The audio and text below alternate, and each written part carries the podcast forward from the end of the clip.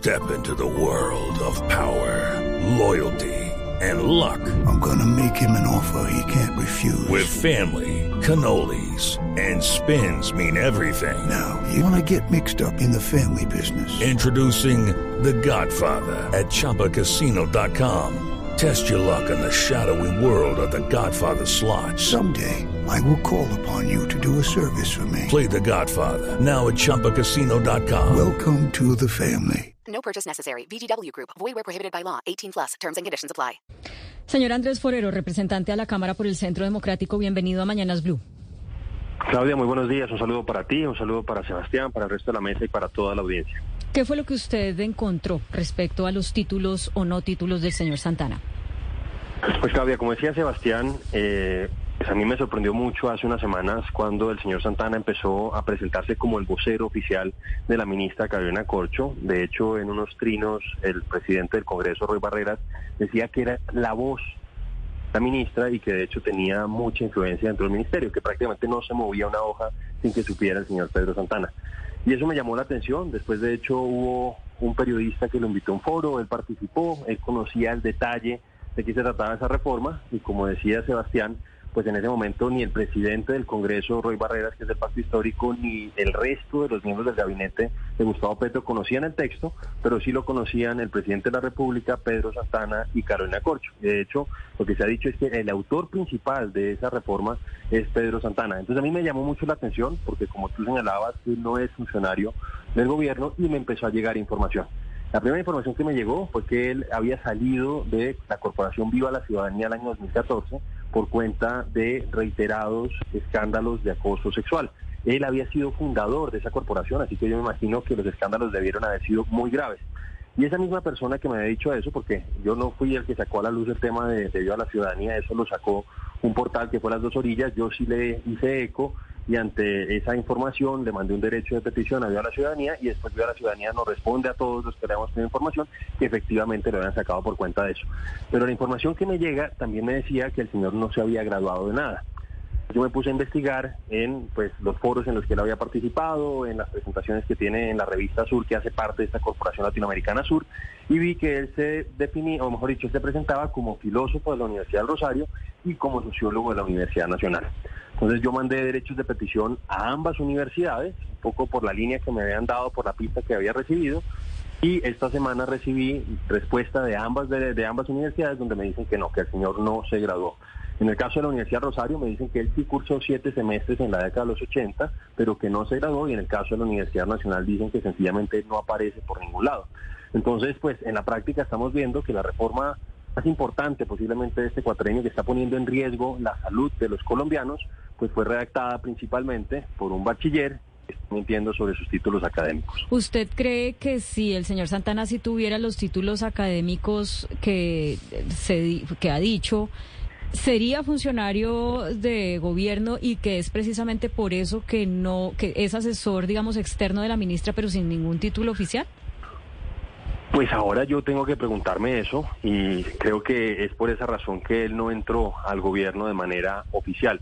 Algo que decía Sebastián y sobre lo que yo también he hecho mucho hincapié, de hecho puse una queja disciplinaria hace unos días, y es que varias asociaciones de pacientes querían participar en la construcción del texto de la reforma a la salud de la ministra Corcho.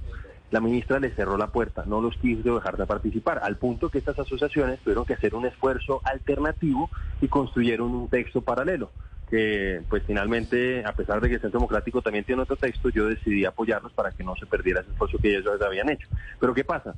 La Corporación Latinoamericana Sur, de la que la ministra hasta hace unas dos semanas por lo menos, no sé, no, debo confesar que no he revisado nuevamente en la Cámara de Comercio si la ministra después de la denuncia y la queja que yo puse decidió retirarse, pues ella seguía siendo miembro de junta directiva junto con Pedro Santana. ¿Por qué digo esto?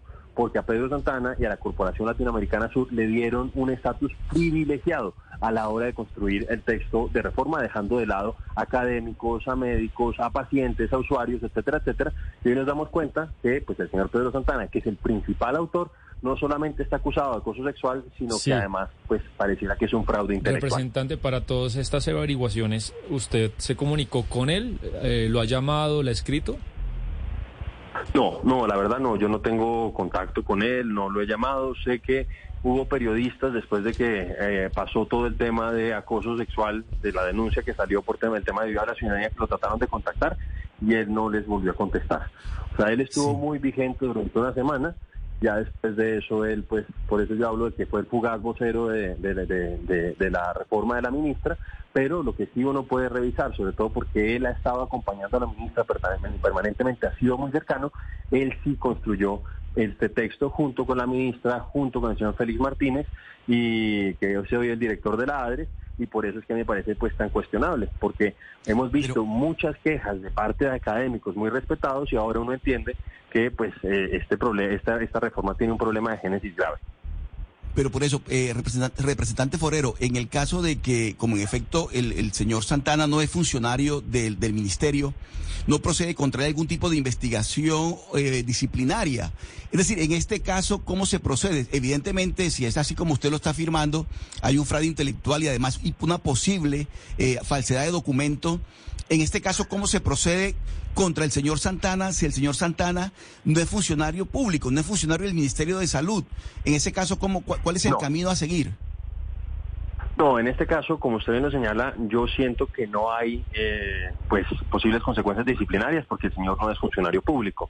Por esa razón yo un poco lo que he hecho es denunciar una situación que me parece a todas luces pues realmente inaceptable y es que Colombia vaya a sentarse a reformar su sistema de salud, que sin duda alguna tiene muchas posibilidades de mejora, pero yo también tengo que decir que hay que reconocer lo que hemos avanzado en los últimos 30 años sobre un texto cuyo autor principal pues tiene estos, estas falencias. Mire, yo, yo no digo que, o sea, yo respeto mucho y conozco personas que han sido bachilleres y que han sido muy valiosas en el desarrollo de este país, pero a mí lo que me parece realmente lamentable es que él se haya hecho pasar por sociólogo y filósofo cuando realmente no tenía esos títulos. Eso me parece que habla muy mal de él y yo creo que en parte eso se ve reflejado en la mala calidad eh, por decirlo así, técnica del documento que radicaron en el Congreso de Colombia. Eso es una cosa y bueno, habrá que, revisarlo, pero, pero lo que hay de aquí de fondo que es muy delicado es si hay una falsedad en documento, es decir, si él ha falsificado títulos. Eh, o, entre comillas, solamente los ha puesto en la hoja de vida, en una hoja de vida donde no es requisito, eh, digamos, demostrar esos títulos. ¿Hay una, usted, a usted le, le consta que ella haya falsificado documentos? Judy was boring. Hello. Then Judy discovered ChumbaCasino.com. It's my little escape. Now Judy's the life of the party. Oh, baby, mama's bringing home the bacon. Whoa, take it easy, Judy. The Chumba life is for everybody. So go to ChumbaCasino.com and play over 100 casino style games. Join today and play for free for your chance to redeem some serious prizes. ChumbaCasino.com. No purchase necessary. Void where prohibited by law. 18 plus terms and conditions apply. See website for details. No, no, yo no puedo decir que me conste que haya falsificado documentos. Yo un poco me atengo a las presentaciones que él ha hecho, tanto en la Corporación Latinoamericana Sur como en los distintos foros a los que él ha asistido. Entonces, ahí es donde yo pongo la queja y pues pongo más que la queja, la denuncia y hago pública esta situación, porque realmente pues me parece que el tema de la salud es muy sensible para que pues estemos en manos de una persona que pues hasta falseó eso. Si falseó eso, pues quién sabe si estará falseando también otro tipo de cosas, por ejemplo, en toda la exposición de motivos de la reforma a la salud. Entonces, eso es un poco lo que yo advierto. No puedo decir en este momento que pueda poner una queja disciplinaria contra él, porque él no es funcionario. Tampoco me atrevo a poner una, o no, tampoco puedo decir que pueda poner una denuncia penal en su contra, porque no tengo pruebas de que haya una falsedad ideológica en documento público-privado. Pero lo que sí puedo hacer es que engañó al país. Él ha sido una persona que se ha vendido en círculos académicos ante la opinión pública como filósofo, como sociólogo y finalmente no es ninguna de esas dos cosas. Y sí me parece grave que hoy estemos dando tanta relevancia a un texto que tiene una génesis tan complicada. Eh, a ver, eh, representante Forero, eh, eh, aquí estamos hablando de distintas cosas. Eh, entendemos que no estamos hablando de un funcionario y eso y eso es muy claro y que el proceso es distinto. Y hay un, por una parte está la falsedad en documentos, cierto, pero por otra están unas denuncias previas que son por acoso sexual y laboral. Son dos cosas distintas, son además dos denuncias distintas contra el señor Pedro Santana. Y en las instituciones, así sean públicas o privadas, se lleva un proceso cuando hay esas pruebas de acoso sexual y laboral. ¿Usted tiene conocimiento si, por ejemplo, en, Viva la Ciudadanía, en los lugares donde ha estado el señor Santana, se llevaron eh, procesos por acoso laboral y sexual en, eh, pues, digamos, en los comités de convivencia o en los departamentos de personal donde haya esa evidencia que hayan quedado esas denuncias consignadas? Sí, eh, pues la verdad, yo me tengo a lo que sacó, el último comunicado que sacó Viva la Ciudadanía, realmente hubo dos comunicados, uno el año 2014, que era bastante genérico, y que pues decían que a pesar de que era el fundador y en ese momento presidente de la corporación, habían decidido retirarlo porque había incurrido en unos comportamientos que eran inaceptables y que iban en contra de la cultura de Viva la Ciudadanía. Después de que se genera el revuelo hace unas semanas, la Corporación Viva la saca otro eh, comunicado, ese sí más extenso, y ahí sí habla de casos de acoso sexual y que eh, pues se comprobó aparentemente que sí eran muy serias las denuncias eh, y que por esa razón pues se decide salir de esa persona que había sido fundador de esa organización y lo que se dice es que se les dio a las mujeres que habían sido víctimas la posibilidad de tener acompañamiento de Viva la Ciudadanía para poner los respectivos denuncias penales, pero que ellas prefirieron desistir. Pero, pues ustedes vieron, y lo decía Sebastián al principio, hubo una mujer que valientemente salió hace unas semanas a decir que pues el señor Pedro Santana efectivamente había abusado, había acosado a ella, le había dado un beso de manera eh, involuntaria por parte de ella y que de hecho había tratado después de sacarla de su trabajo por cuenta de lo que había ocurrido. Representante Forero, al margen de esas denuncias contra el señor Pedro Santana, quiero preguntarle sobre la reforma a la salud, porque eh, pues usted ha sido una de las voces críticas en el Congreso de la República sobre el proyecto que presentó el gobierno, pero sabemos que hay otros dos proyectos. Entiendo que uno ya fue erradicado, que es un proyecto de cambio radical, y eh, no estoy segura si me puede confirmar el hay un proyecto de, de pacientes también, que incluso lo anunciaron acá en Blue Radio hace, uno, hace algunas semanas.